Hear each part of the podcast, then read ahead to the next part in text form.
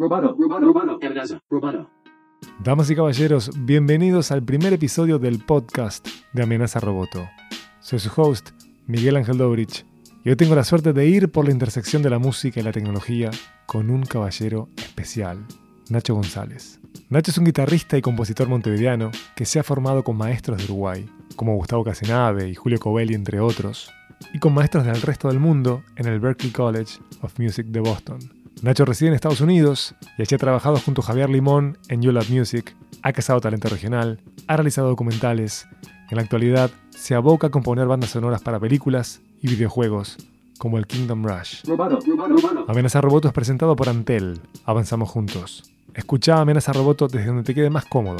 Busca el canal de Dovcast en iTunes o Apple Music, Castbox, TuneIn, SoundCloud o escucha nuestro podcast, porque es tuyo y mío, en www.amenazaroboto.com. Seguinos en arroba amenazaroboto y en facebook.com barra amenazaroboto. Ahora sí, le cedo la palabra a Nacho González. Amenaza, roboto, periodismo, check, four, podcast. Bueno, yo soy músico, ese es como el, como el punto de partida, eh, pero antes de eso estudié comunicación y me apasiona la literatura y me gusta el, el concepto de contar historias, que, que está todo de alguna forma vinculado.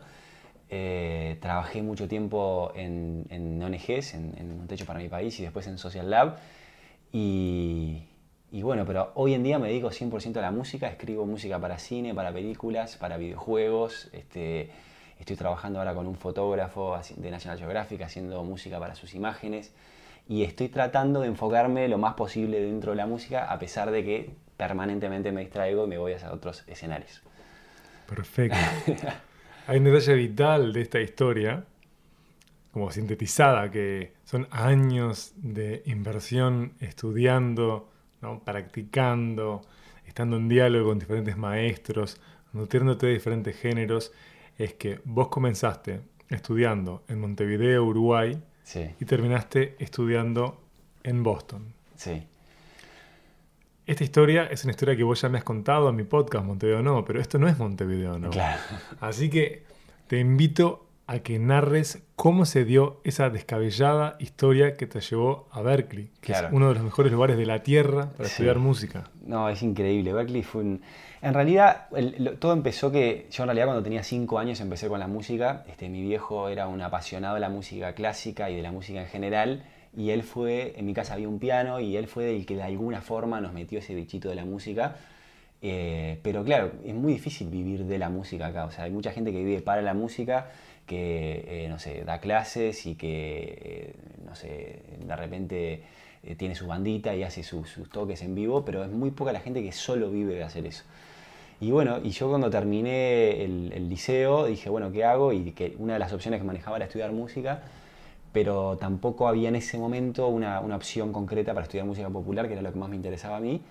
Y, y estudié comunicación, como mucha gente que no sabía exactamente qué hacer. Estudié comunicación, descubrí la magia del periodismo literario, de la literatura, de, y también de la comunicación y de cómo la comunicación te puede ayudar a, a vender mejor una marca o, o dar a conocer mejor una historia de una ONG.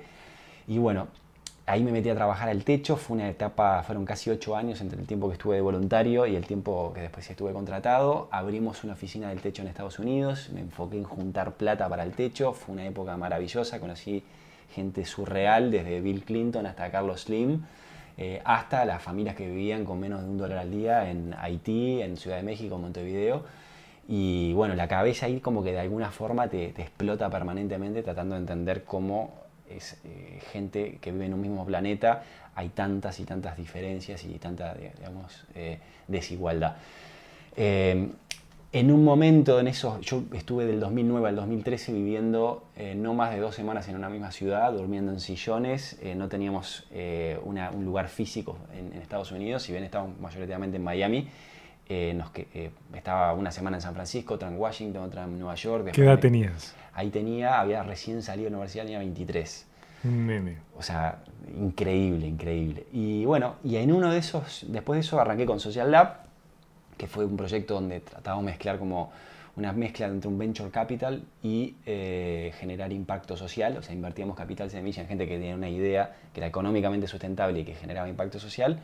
Y ahí abrimos oficinas en Montevideo, en Santiago, en Ciudad de México y en Colombia, en Bogotá. Y, bueno, y en uno de esos viajes yo conocí a Gustavo Casenave, que es un pianista increíble, estuvo nominado a los Grammy varias veces, y es pianista Steinway. Y ahí empecé, a los 27 años, descubrí la magia de la composición, que hasta ese momento para mí la música había sido siempre como repetir de alguna forma lo que otros hacían, y desde la composición encontré como un lugar para realmente explorar mi propia voz, y eso fue realmente lo que me hizo decidir dedicarme a la música a los 27 años. Ahí eh, Casenave estaba justo en Montevideo en ese momento, se tuvo que volver a Nueva York, creo que fueron seis meses que estuvo acá, que yo estuve estudiando con él. Y ahí me dice, bueno, mira, si querés seguir tienes que este, posiblemente aplicar a esta universidad, que es una universidad que está en Boston. Y, y, ta, y fíjate cómo haces, porque esta es una universidad muy cara y hay que buscar la forma para ir y toda la historia. Apliqué, me gané una beca este, y me fui a vivir para allá. Dejé todo lo que estaba haciendo en, en temas de ONGs y Social Lab y Techo y me fui a estudiar música con 27, 28 años. Yo casi no leía música en ese momento, o sea, para mí para leer este, un pentagrama tenía que contar las, las líneas. Y bueno, y fue, eso fue en el 2013 que me, me, mudé definitivamente a Boston y desde ahí estoy 180, 190% dedicado a la música. Este, hoy en lo que más me estoy enfocando es en música para videojuegos y cine y sobre todo en la música orquestal, o sea, música para orquesta sinfónica. Y, y eso es lo que me apasiona, o sea, eh, es un, es un mundo que vos cada vez vas descubriendo más y más y querés saber más y es, es este, absolutamente apasionante. Me acuerdo los primeros días era una locura porque yo no leía música, estaba metido y me metían goles por todos lados. O sea, una... Pará, vos fuiste ya sabiendo el cifrado como estadounidense, ¿no? A, yo, la... Sí, B, ya sí, leía un poquito y ya tenía, y ya tocaba tango y ya, y ya escribía y tenía un montón de, digamos... ¿Cómo te seleccionaron sin saber leer? Contame Eh, eso. Porque bueno, el- en Berkeley también se fijan muchas otras cosas este, y yo ya tenía, yo me acuerdo que te- eh, para aplicar yo justo en ese momento estaba en Estados Unidos, entonces elegí un lugar en Estados Unidos donde no supieran nada de tango y fui y toqué el tango sur de Troilo, un arreglo así, una cosa que me maté estudiándolo y armándolo. Y obviamente ese lenguaje que a veces nosotros acá ya lo tenemos como naturalizado, tocamos tango, lo que sea, cuando me fui para allá, eso creo que jugó muy a favor. Fue mucho mejor que haber tocado un estándar de jazz. Es como que venga un gringo acá a tocar, este, no sé, el violín de Becho, está- siempre lo va a tocar con acento. Y, yo fui, toqué eso, y después ta, las cosas que yo había hecho y, y les interesó. Y ta, tuve, la verdad tuve un- un- una suerte de novela y, bueno, y arranqué allá. Y claro, me acuerdo las primeras clases eran, era una locura porque tenías vista estos coreanos que desde los 5 años están metidos con, tocando con el pentagrama y con el coso. Pero al final, después de que, de que pasás como ese terremoto que es muy duro y muy difícil y te sentís que estás perdido, que lo que sea, también después te das cuenta que, que la música tiene que ver con, con tu capacidad para, para contar historias de nuevo, o sea, con- conectando con lo que hablábamos recién, y con, y con tratar de mostrar desde la música quién sos. Y, a veces no tenés que ser el que, el que sabe más palabras o el que escribe más lindo, sino que tenés que contar una historia que, que- valga la pena. Y eso es lo que yo he tratado de hacer, o sea, enfocándome en las herramientas que tengo desde acá, desde Uruguay, el lenguaje del tango, el lenguaje del candombe, ir mezclando esos mundos. Eh, siempre me interesó mucho el mundo de la música clásica, a través de mi viejo que conocí, no sé, las grandes sinfonías y, ver cómo esos mundos se van mezclando y más que repetir como modelos, viste, de, otros y, creo que eso me, ha dado resultados. Yo no soy un guitarrista mega virtuoso, eh, me defiendo con la guitarra, eh, tampoco soy, no sé, un, no sé, un gran conductor o dirigor- director de orquesta, pero trato de dirigir un poco. Y lo que sí aprendí en la época del techo es a, a trabajar con equipos, a liderar ensambles, a, a encontrar la motivación que puede tener un tipo que es- eh, de repente es un gran clarinetista, y, pero los tenés que mantener motivados y es muy parecido a, la- las cosas que yo hacía antes de, de vincularme al 100% a la música. Es que esto que narrás eh, se parece más a, te diría que la administración deportiva, Claro, ¿no? El atleta que está compitiendo, que lo Sí. tenés que tener como a alto nivel en los playoffs, claro. que, que a otra cosa. Porque ustedes se preguntarán, queridos amigos y amigas, ¿qué hace Miguel Ángel Dobrich dialogando con Nacho González en un podcast de tecnología? Claro. ¿No? Porque eh, Nacho y yo somos personas pre-internet, gente analógica, Sí, que nos están escuchando digitalmente, ¿no?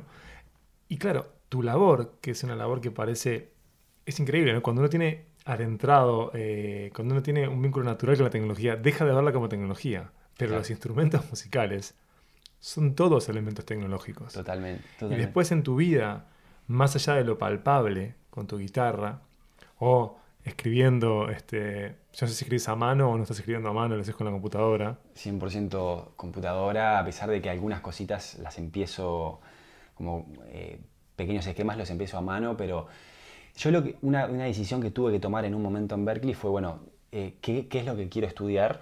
Eh, y hay muchas cosas que te ofrecen en Berkeley. Puedes estudiar desde música para videojuegos, es una carrera que se enfoca 100% en eso, hasta música, eh, digamos, composición de jazz, puedes estudiar performance y enfocarte en tocar.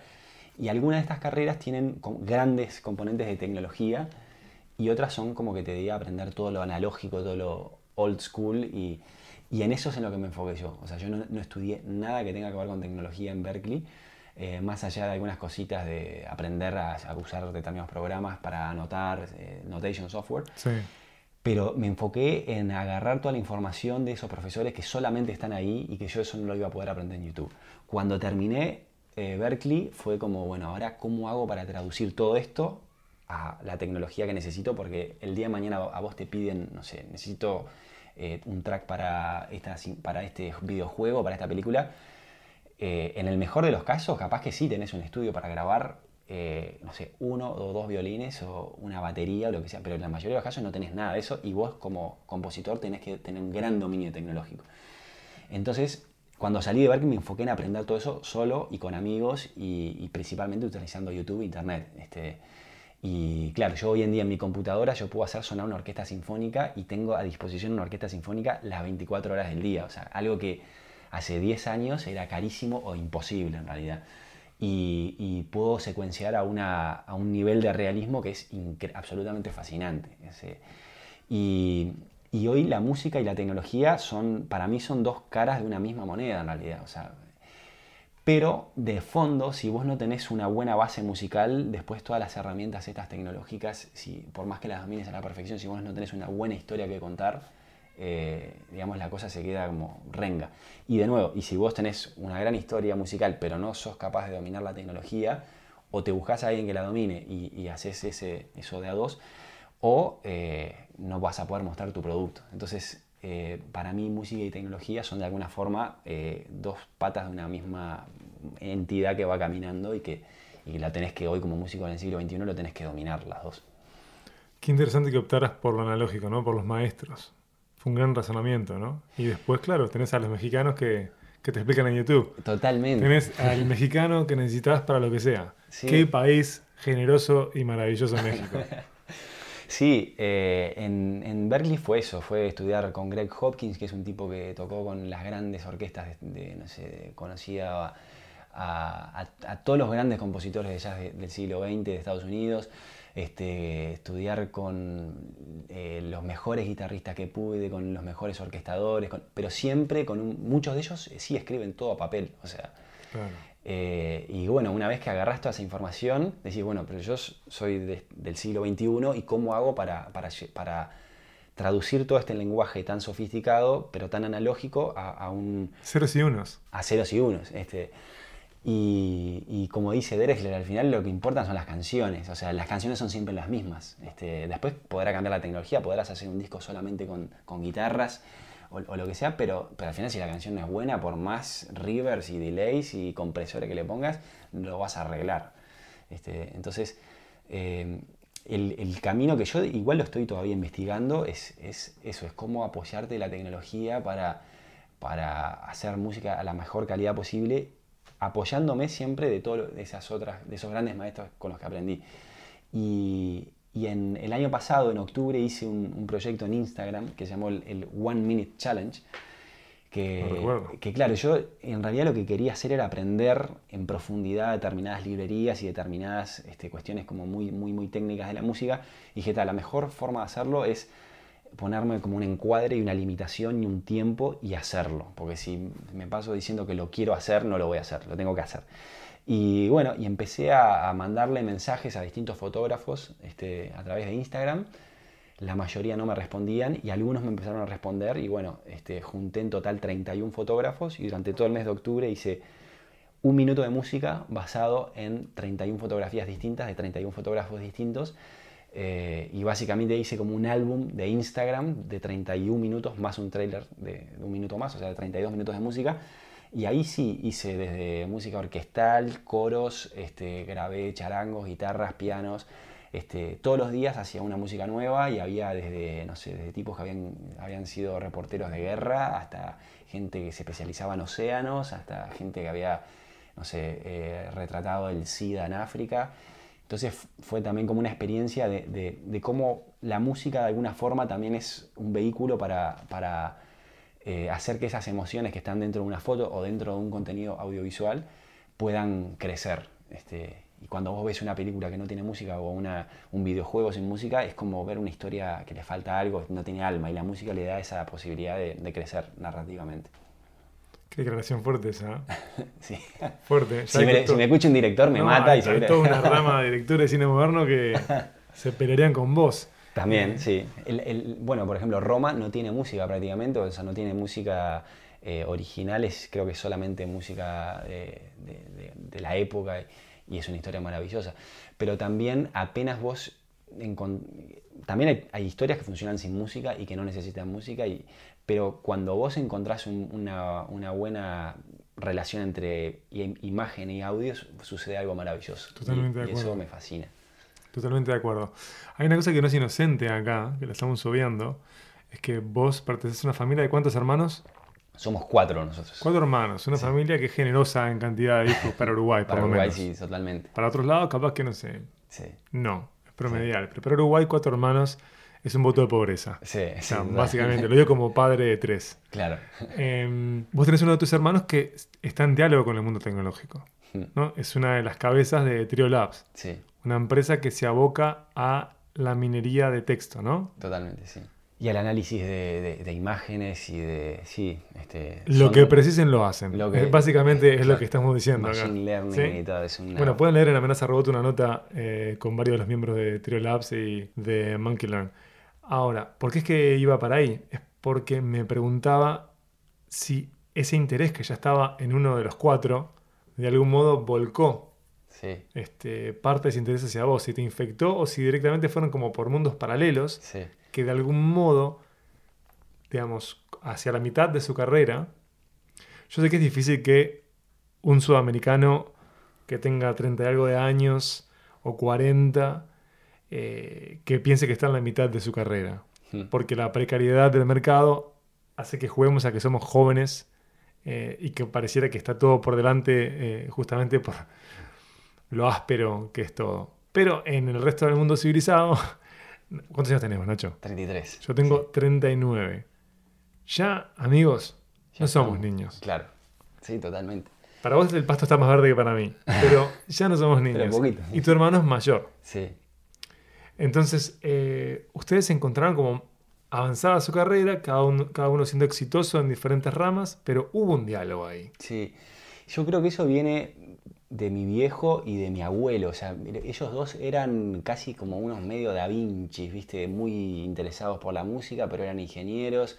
eh, leían, mi abuelo hablaba francés, le interesaba el derecho romano, le interesaba la filosofía, le interesaba la música. O sea, eran gente como muy. que entendían el conocimiento, como. eran apasionados por el, por el conocimiento. Y, y yo creo que los cuatro, mis- nosotros los cuatro somos un poco así, de, de que nos- yo soy músico, pero me gusta, leo sobre filosofía, me gusta eh, la literatura, me gusta saber lo que está pasando con el mundo de los datos y con la inteligencia artificial y, y con las revoluciones biotecnológicas y, y somos todo un poco, no- nos apasionan más de una cosa y somos medio distraídos en ese sentido, en el buen sentido de la palabra.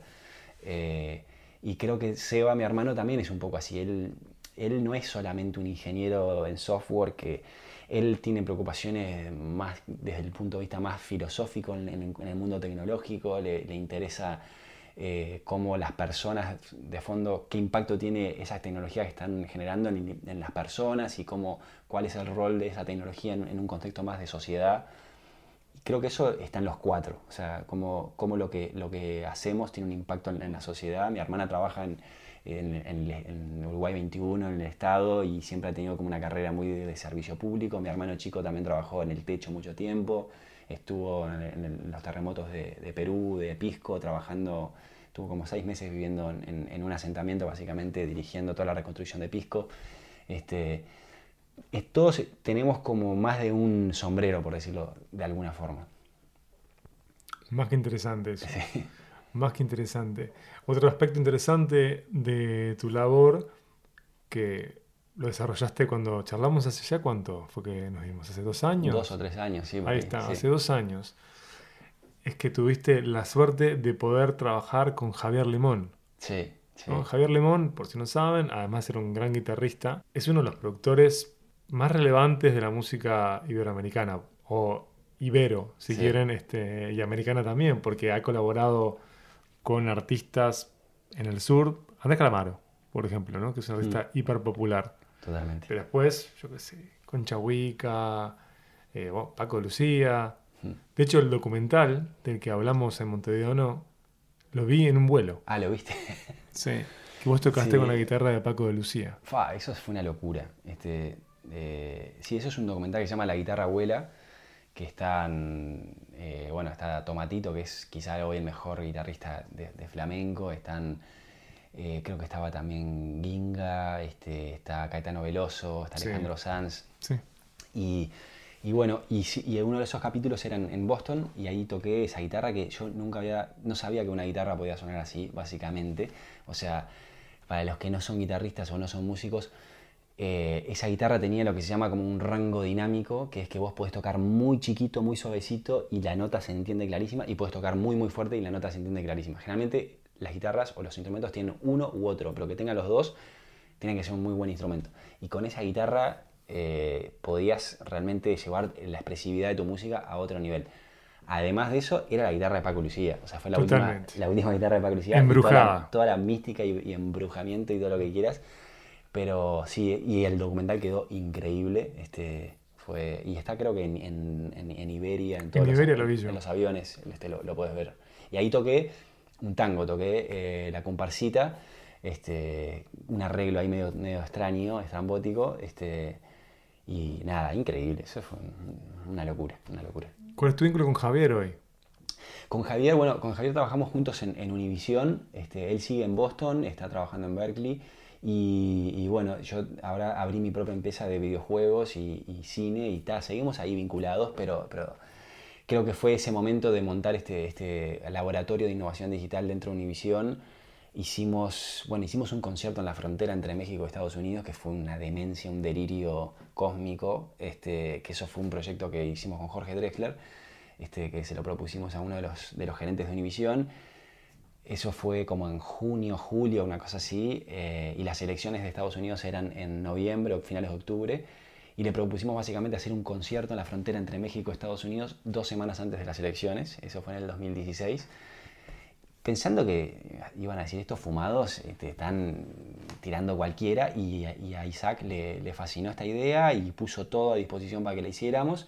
Terminó haciendo un concierto con Alejandro Sanz, con Carlos Vives, con René de Calle 13, este, ¿quién más estaba? Eh, eh, bueno, todos los artistas más importantes de, de- Estados de, sí, latinos, hispanos en, Estados Unidos, a 100 metros de la frontera entre México y Estados Unidos, en San Diego.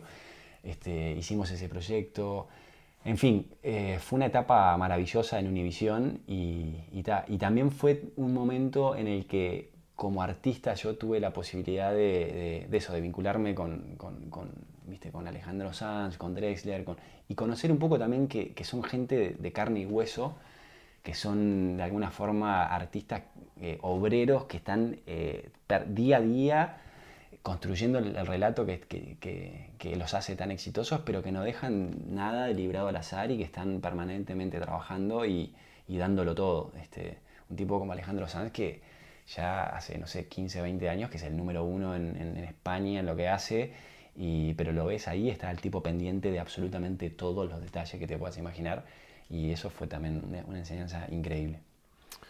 Y así que te abriste, dejaste la seguridad eh, del paraguas de Univision y decidiste abocarte a producir Sí, para otros proyectos. Y justo me hablabas de los videojuegos. ¿Por qué fue que pensaste en ir por el lado de los videojuegos? Sé que en los Estados Unidos es una industria gigante. Ujú. O sea, cuando digo gigante, es nada exagerado, es gigante. Sí, sí, sí. El volumen de dinero que, que mueve, la cantidad de empleo que da, y sabemos que eso es más grande que los Estados Unidos. De hecho, acá en Uruguay hay proyectos que han impactado globalmente. ¿Por qué fue que deciste? ¿Fue económico o fue como la sumatoria del azar que te llevó ahí? Sí, fue un poco estratégico en el sentido de que ta, si quiero vivir de la música tengo que buscar cuáles son las posibilidades que vivir de la música como compositor, que es lo que, Claro. lo que más me interesa a mí. Porque también puedes tocar en vivo, puedes este, producir, pero yo lo que quiero, lo, lo que más me gusta es la composición, eh, para que la gente tenga como una referencia. Hoy una película muy grande en Hollywood de repente son 200, 250 millones de dólares, una película muy grande. En el mundo de los videojuegos a veces llegan a 600, 700, 750 millones de dólares y son proyectos que están de repente 3, 4, 5 años desarrollándose. Y la música es uno de los eslabones. Ahí hay gente desde historiadores hasta eh, eh, escritores que cu- cuentan la historia de lo que está pasando en ese videojuego, programadores, diseñadores, etc. Y además hay músicos. Este, y, la verdad que eh, tanto el cine como los videojuegos mantienen la, música orquestal viva. O sea, gracias a esas dos plataformas es que los compositores de música orquestal siguen, la- las orquestas sinfónicas de alguna forma eh, de Occidente siguen vivas gracias al cine y a los videojuegos.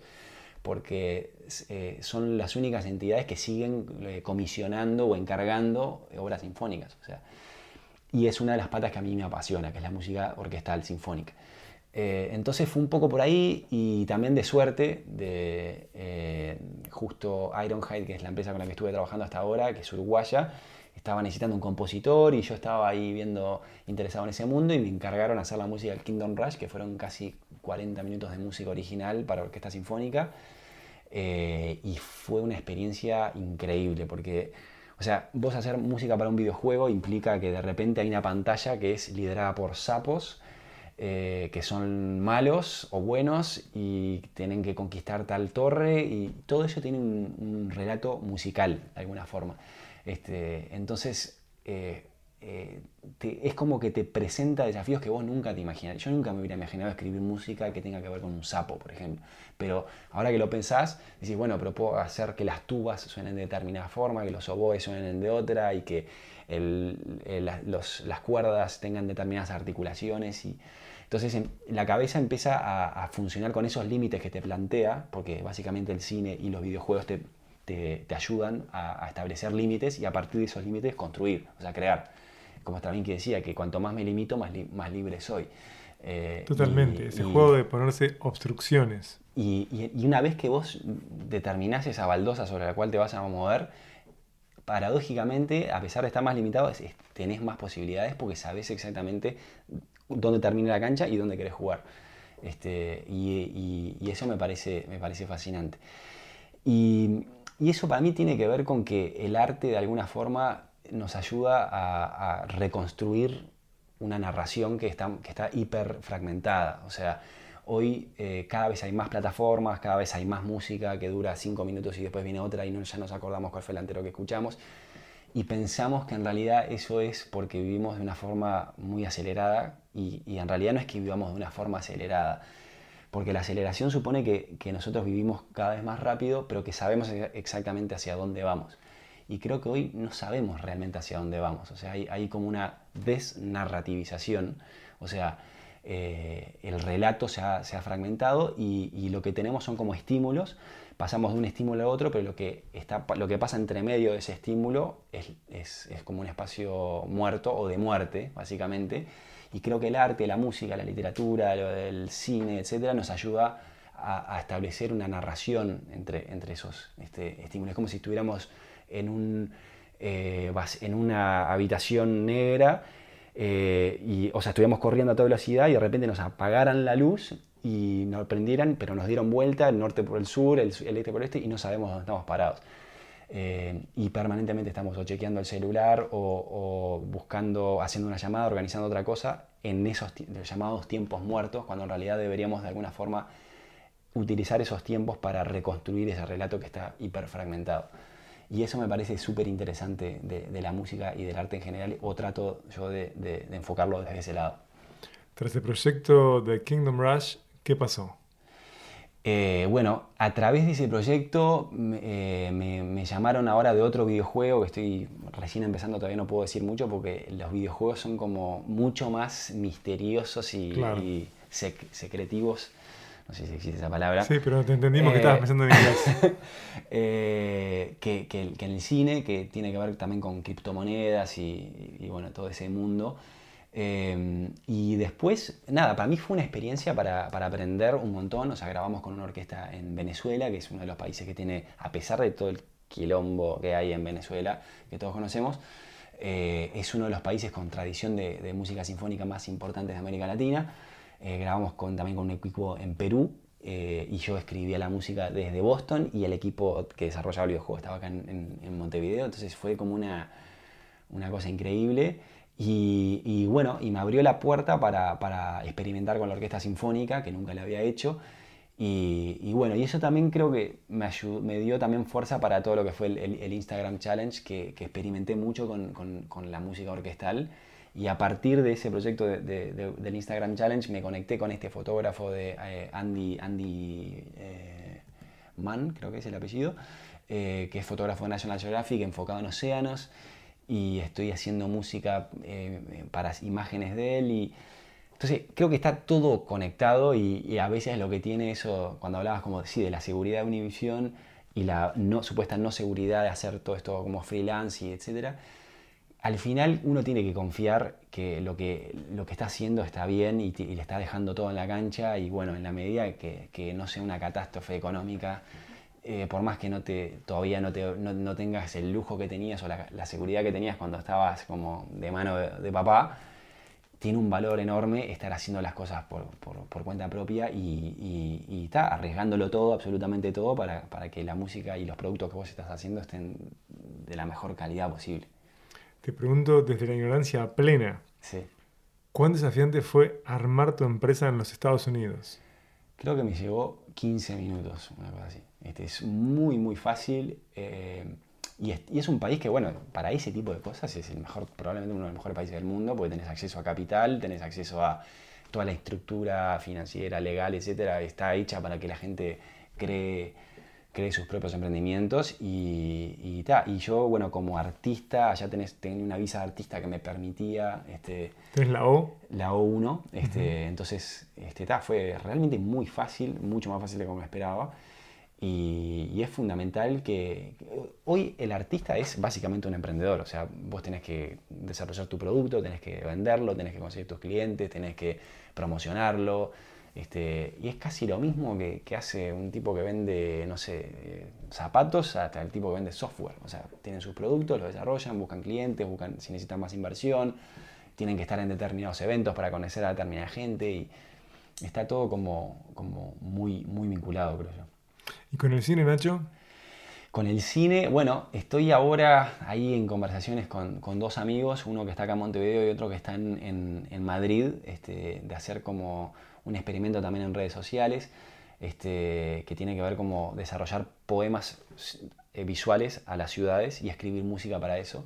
Este, ¿Por qué te interesan estas plataformas y no las tradicionales? ¿Por qué estás trabajando en proyectos que están ubicados en, redes? Claro, porque mm, me interesa, creo que ya he tenido experiencia de hacer proyectos que sean 100% musicales y que, que creo que la audiencia en esos proyectos es mucho más limitada de la que una audiencia que puedes tener en redes sociales. Eso por un lado. Y después por otro lado creo que el modelo de, de redes sociales todavía no está claro dónde termina, dónde empieza. Y eso me interesa mucho, jugar con eso, ver, ver cómo, cómo podemos estirar los límites. O sea, yo lo que hice en el Instagram Challenge fue un disco para Instagram. No sé si hay algún otro disco como, como, como tal para Instagram. Pero en realidad salía día a día y en realidad no lo saqué en ninguna, ningún sello discográfico, pero está en, todo en YouTube y la gente lo- Y tiene que ver con fotografía y me interesa mucho. Las claves ahí. ¿Dónde es que se puede ver? ¿Cuál es el Eh, nombre de la cuenta? Es este, Nacho González, que somos muchos, afortunadamente. Eh, y no, si ponen Instagram Challenge, en- en- lo van a encontrar. One Minute Challenge, está, seguro lo encuentran. Y nada, ahí, eso como les decía, o sea, participaron fotógrafos pesados, Ed Cashy, que es de los tipos que ha recorrido, ha documentado las últimas guerras de los últimos 20, 25 años, este, que él hizo, por ejemplo, una foto en, en Birmania con un niño con SIDA. Este, no sé, yo creo que, todo este mundo de redes, a pesar de que también es un mundo bastante artificial y, efímero, eh, yo que se habla tanto como de inteligencia artificial, a veces hay que hablar también de la inteligencia natural y que creo que la relación entre, entre esos dos mundos es realmente lo que, lo que nos está faltando, como ese eslabón que conecte los datos con, con, con la, sensibilidad más humana y el amor. Eh, el Instagram Challenge fue también un experimento más allá de lo musical, un experimento de formato, un experimento técnico también de, descubrir cómo hacer sonar todos, todos esos sonidos en una computadora, en una laptop de menos de 2.000 dólares, 3.000 dólares.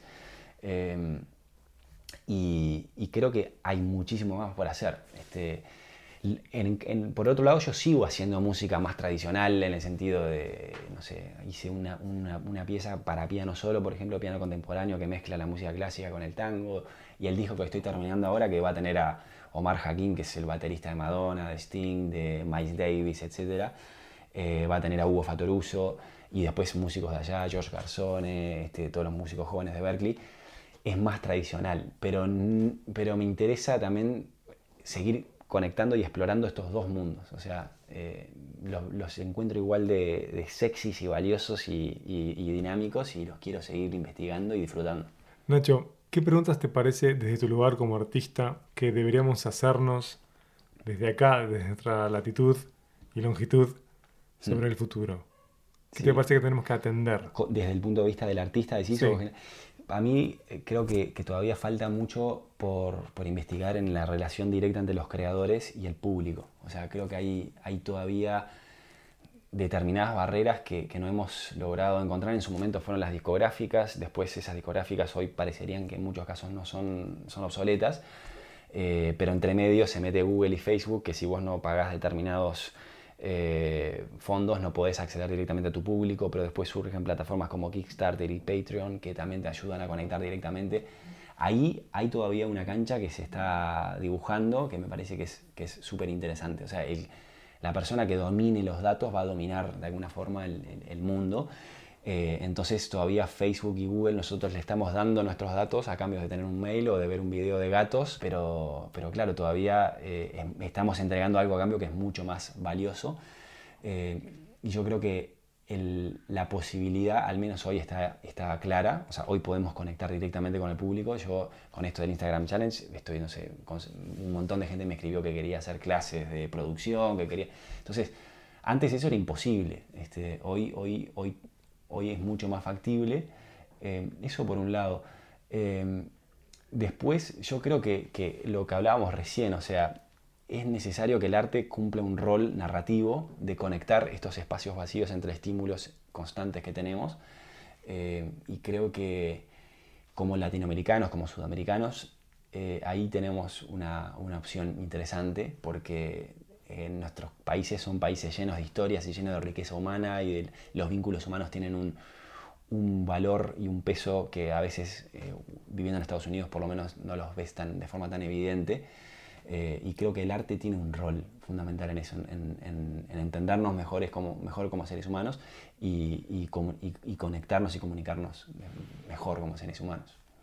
Y por fuera del arte, ¿qué problemas deberíamos atender? Claro, ahí creo que la, revolución que se está dando, eh, tanto en el mundo de la biotecnología como en el mundo de, los datos, o sea, cada vez procesamos más datos y cada vez lo hacemos de forma más rápida, y después, por otro lado, en la biotecnología eh, podemos de alguna forma traducir lo que le, está sucediendo a nuestro cuerpo y traducir esa información en, de, forma electrónica y analizarla en tiempo real. O sea, hoy yo, todavía eso no está del todo eh, funcionando, pero en el corto plazo va a funcionar, que es apenas tengo una célula cancerígena, va a haber un sistema, un algoritmo que esté conectado eh, y que me pueda detectar que esa célula cancerígena ya ha sido detectada y eh, voy a ser medicado y voy a recibir como si fuera un mail que hoy lo mandamos al spam, va a ser prácticamente, puede llegar a funcionar de esa forma. La unión entre estas dos revoluciones creo que generan un montón de preguntas, preguntas que tienen que ver con la democracia, que tienen que ver con la individualidad, que tienen que ver con la felicidad y que tienen que ver con que la vida probablemente se prolongue mucho más y eso va a tener un impacto en las jubilaciones, en los fondos de pensión, en los seguros médicos. Eh, son tantas las preguntas que se vienen que yo creo que ahí intentaría eh, ver cómo como sociedad y como especie nos podemos apoyar sobre todo en lo, en lo analógico, de nuevo lo que hablábamos hace un rato. Creo que lo que sí podemos de alguna forma estar seguros es que nos vamos a tener que reinventar, pero en esa reinvención yo creo que, que nuestro, nuestro componente analógico va a ser lo que nos va a diferenciar de estos algoritmos y lo que nos va a diferenciar este, de esta como etapa de esta era de los datos, esta dictadura de, los datos o esta dictadura digital que se puede llegar a venir. ¿Qué ventajas te ha dado el norte y el sur en tu formación? El ¿Por cuál empezamos? ¿Por el norte o por el por Empecemos por casa, por el sur. Empecemos por casa. Eh, yo creo que como uruguayo, más que como sur, como uruguayo, eh, la ventaja que tenemos es que es como esa eh, Victorinox, viste, que te, acoplas rápido, sos un país chico, estás acostumbrado a hacer las cosas con dos mangos, a actuar rápido, a moverte, a, ser innovador con los pocos recursos que tenés. Eso, que puede ser una ventaja y también puede ser una desventaja, creo que en, mi caso siempre lo, he tomado como una, oportunidad para buscar nuevas, nuevos desafíos. Em, una desventaja grande que hay acá, que lo hablábamos hace un ratito, es que todavía es una sociedad extremadamente conservadora y que vos para tener una reunión con el presidente de un banco tenés que, no sé, ser el novio de la hija, o pero no te, abren la, no te abren la puerta tan fácil como te lo abren en Estados Unidos. Este, y eso yo lo, lo, lo, veo permanentemente y me desespera. O sea, el, el, el, hermetismo que hay en los centros de poder acá en Uruguay es, es da, risa, o sea, da risa. Eso en Estados Unidos es mucho más liberal, más flexible, más dinámico y, más inteligente. O sea, ya la gente te da cinco minutos, media hora, y si vos en ese tiempo no, decís algo que interese, no te va a volver a, volver a abrir la puerta. Pero por lo menos esa, esa puerta está.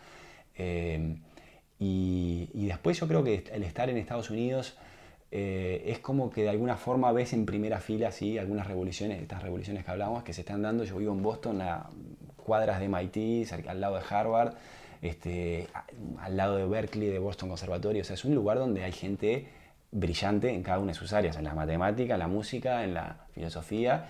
Y, vas a un café y de repente ves un tipo que está, no sé, escribiendo una sinfonía y le preguntas qué estás haciendo. O sea, hay un, hay un roce intelectual que a veces acá en Uruguay es más difícil acceder a esos a tanta cantidad de gente haciendo eso, porque acá también hay gente escribiendo sinfonías y hay gente eh, trabajando en inteligencia artificial y etcétera, pero claro, son públicos mucho más chicos, hay mucho más gente haciendo eso y, y, para mí es muy muy interesante estar, estar ahí viendo, estando en contacto con toda esa gente. Totalmente. No sé por qué pensaban como colonias de ornitorrincos. Como ¿Eh? si estuvieran en masa, ¿viste? Sí. Pero es cierto que es muchísimo más fácil acceder a un volumen grande de referentes en diferentes áreas. Sí. Y eso no es nada menor. Sí. Porque es altamente estimulante, eh, hay competencia, te obliga a subir tu nivel. Y sí, vos sos lo, eh, el equivalente de alguna forma a la, gente con la que pasás más tiempo. Si vos estás todo el tiempo con gente que está inventando cosas nuevas, que está componiendo, que está escribiendo, que está, de alguna forma vos te, te impregnás de eso. Este, y volviendo a Berkeley, Berkeley la forma de crecer es esa, no es que haya un profesor que te baja por información, eh, algo que capaz que lo puedes encontrar en internet. la clave de Berkeley es la gente que está ahí, que tenés al mejor percusionista de Cuba, que tenés a un africano que viene de no sé dónde y que toca la percusión tradicional de no sé qué, y tenés a un ruso que toca música, y todo eso de alguna forma te va contagiando, te va inspirando y te va haciendo que vos te esfuerces más y que, quieras este, crecer y, y, aprender de toda esa experiencia que tienen los otros. Este, entonces eso es, sobre todo Boston, que es una ciudad como, o sea, Estados Unidos a veces dicen que es como en Boston se piensan las cosas, en San Francisco se sueñan y en Nueva York se hacen, o sea, en Nueva York el, este, la gente que, aterriza todo eso y lo, expande a nivel mundial. Pero Boston lo que tiene es eso, es como un lugar de mucha gente muy inteligente que viene de todas partes del mundo, eh, que está pensando cómo puede llegar a, hacer las futuras revoluciones. O sea, ahora, Facebook nunca empieza de alguna forma en Boston, pero realmente se tuvo que ir hasta, hasta, California. hasta California, San Francisco, para, para hacer que esa idea volara y creciera. Entonces, tampoco es que te puedes quedar solamente en Boston. Yo trato siempre, de estar- voy bastante a Nueva York, una o dos veces al, al mes voy a Nueva York. Este, ahora estoy yendo también bastante seguido a Miami. Y, y bueno, está, este, Estados Unidos es un país, pero en realidad son muchísimos. Y, y lo que tiene es eso, es la, la- experiencia de gente de toda América Latina que está allá. Este, muchos de ellos por temas de seguridad o por temas económicos se han ido para Estados Unidos. Y, creo que lo que sí hay es como un vértigo y una ansiedad y una necesidad de arriesgar y de dejarlo todo, que a veces estando acá en Uruguay estamos como muy, muy, muy tranquilos a veces, porque es un lugar tan maravilloso, estamos a pocas cuadras de la Rambla, tenemos un, eh, una gente increíble, la familia, y, y eso hace que a veces nos, nos quedemos un poquito más tranquilos de lo que, de lo- del potencial que tenemos. La velocidad de los ceibos. Claro. La famosa velocidad de los Totalmente, ceibos. totalmente. El tiempo vegetal que, que es donde nadamos, Nacho. Sí. Este, pero vos estás acelerado, estás allá, estimulado. ¿Qué te parece que tendríamos que hacer como sociedad? No solo pensando en Uruguay, estoy pensando siempre en el sur, o sea, más allá de Uruguay. Mm. ¿Qué habría que activar para generar esta clase de ritmos y ecosistemas Mm. que sean como útiles para que florezcan mejores proyectos que tengan un impacto positivo en las sociedades? Sí.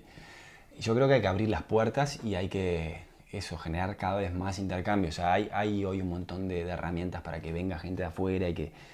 Pero creo que eso hay que, hay que hacerlo crecer. Después, por otro lado, creo que hay un montón de talento uruguayo fuera y latinoamericano fuera. Hay que ver cómo aprovechar eso. Es como que nosotros tuviéramos un, un familiar que se fue y no lo aprovechamos que ese familiar está afuera para que nos cuente cómo es París o cómo es este, Nueva York. Bueno, eso hay que aprovecharlo y creo que Uruguay tiene mucho, mucho que aprovechar ahí. Eh, y, y después también, eh, no sé, yo creo que también tiene su mística eso de la velocidad de los ceibos, tiene su mística, pero a veces eh, es como que esa velocidad de los ceibos también nos termina frenando y achanchando y, y no, no logramos sacar esa cosa positiva y, y es más lo que nos afecta que lo que nos, nos, nos mejora. Yo trataría de abrir más todavía las puertas y, y de que haya más gente joven eh, liderando en puestos de poder. O sea, es- hoy tenemos presidentes de más de 80 años que se tiran por tercera vez a ser presidente. Es un delirio eso. Una locura. Una locura. Entonces, Totalmente. eh, en- es como- parece una novela, ¿viste? De, de- de ciencia ficción, no sé, o de, no sé. Entonces, eh, si bien hay un discurso de que los jóvenes cada vez, este, y yo no estoy al límite de ser joven, ya tengo 33 años, tampoco, Nacho, no sos más joven. Claro, Basta. entonces, eh, hay gente haciendo cosas. Sos un adulto joven. Soy un adulto joven. Hay gente haciendo cosas increíbles acá, este, no sé, hay gente haciendo empresas tecnológicas que han las han logrado vender hacia afuera, desde Sí. Uruguay, con todas las complicaciones que tiene. Yo vine esta semana acá, traté de agendar tres reuniones y fue casi imposible, ¿viste? Porque la gente a veces le cuesta mucho, eh, no sé, no sé qué es lo que, no sé qué es lo que tiene el agua acá a veces que nos hace como eh, preferir eh, mantener todo bajo, bajo control. Este, no quiero sonar como muy nihilista con Uruguay, pero, pero a veces me, pasa eso, me enojo con Uruguay. Este, porque lo quiero tanto que, me- que, que, que ta, que a veces me, me molesta que el Uruguay sea así. Eh, a pesar de que esa lentitud y como decíamos tiene su magia, a veces me molesta que sea todo tan burocrático y tan lento y tan, este, digamos, tan sindical en el sentido de que hay determinada gente o determinados círculos que concentran el poder y si, si, ten- si- si intentás como acceder a esos círculos, eh, vos no sos del club, es muy difícil que te abran las puertas. Y la semana que viene te vas a Miami y es todo mucho más este, flexible y dinámico y, en algunos casos este, con oportunidades mucho, mucho más grandes. Entonces, eso hace que mucha gente también se termine yendo a Uruguay eh, porque con el mismo esfuerzo que haces acá, lo haces afuera y, y- y- los retornos son mucho más grandes. Entonces, hay que hacernos esa pregunta de, hay mucho talento acá, ¿cómo hacemos para mantener ese talento? Y cómo hacemos para que ese talento tenga realmente posibilidad de, de- de ejecutar las ideas que tiene. Nacho, ¿cuál es el nombre de tu empresa? Eh, Nacho Gon Music. Estamos trabajando en, en marca todavía. Eh, porque empezó también todo muy casual. O sea, me contrataron los de Ironhide y después me llamaron este, de una película que sale ahora en, en Netflix que la dirigió Luis Ara, este, que es sobre Alexis Viera. Entonces fue todo como muy. Este, fue como un poco la excusa para, para- para empezar esa empresa y todavía no le he metido como el- el- el- toda la parte de branding que, que- que es muy importante. Ha sido más como reactivo a, a agarrar proyectos que fueron saliendo. Pero bueno, es algo en lo que quiero este año sí o sí este, organizar, ordenar. ¿Y cómo te ubicamos? Eh, bueno, en mi Instagram que es NachoUI, como de Uruguay, este, y mi página es nachogon.com, ahí me pueden escribir este, y bueno, ojalá hacer música juntos, escribir para sus películas, para sus videojuegos y, y nada, este, cuando esté por acá por Uruguay, cuando esté por allá por Boston, vernos. Nacho, es siempre un gustazo charlar con vos y verte, así que te agradezco infinitamente por haberme acompañado en el primer episodio de Amenaza Roboto. Vamos arriba, un abrazo enorme. Amenaza Roboto fue presentado por Antel. Mi nombre es Miguel Ángel Dobrich. Hasta la próxima. Roboto. Tech.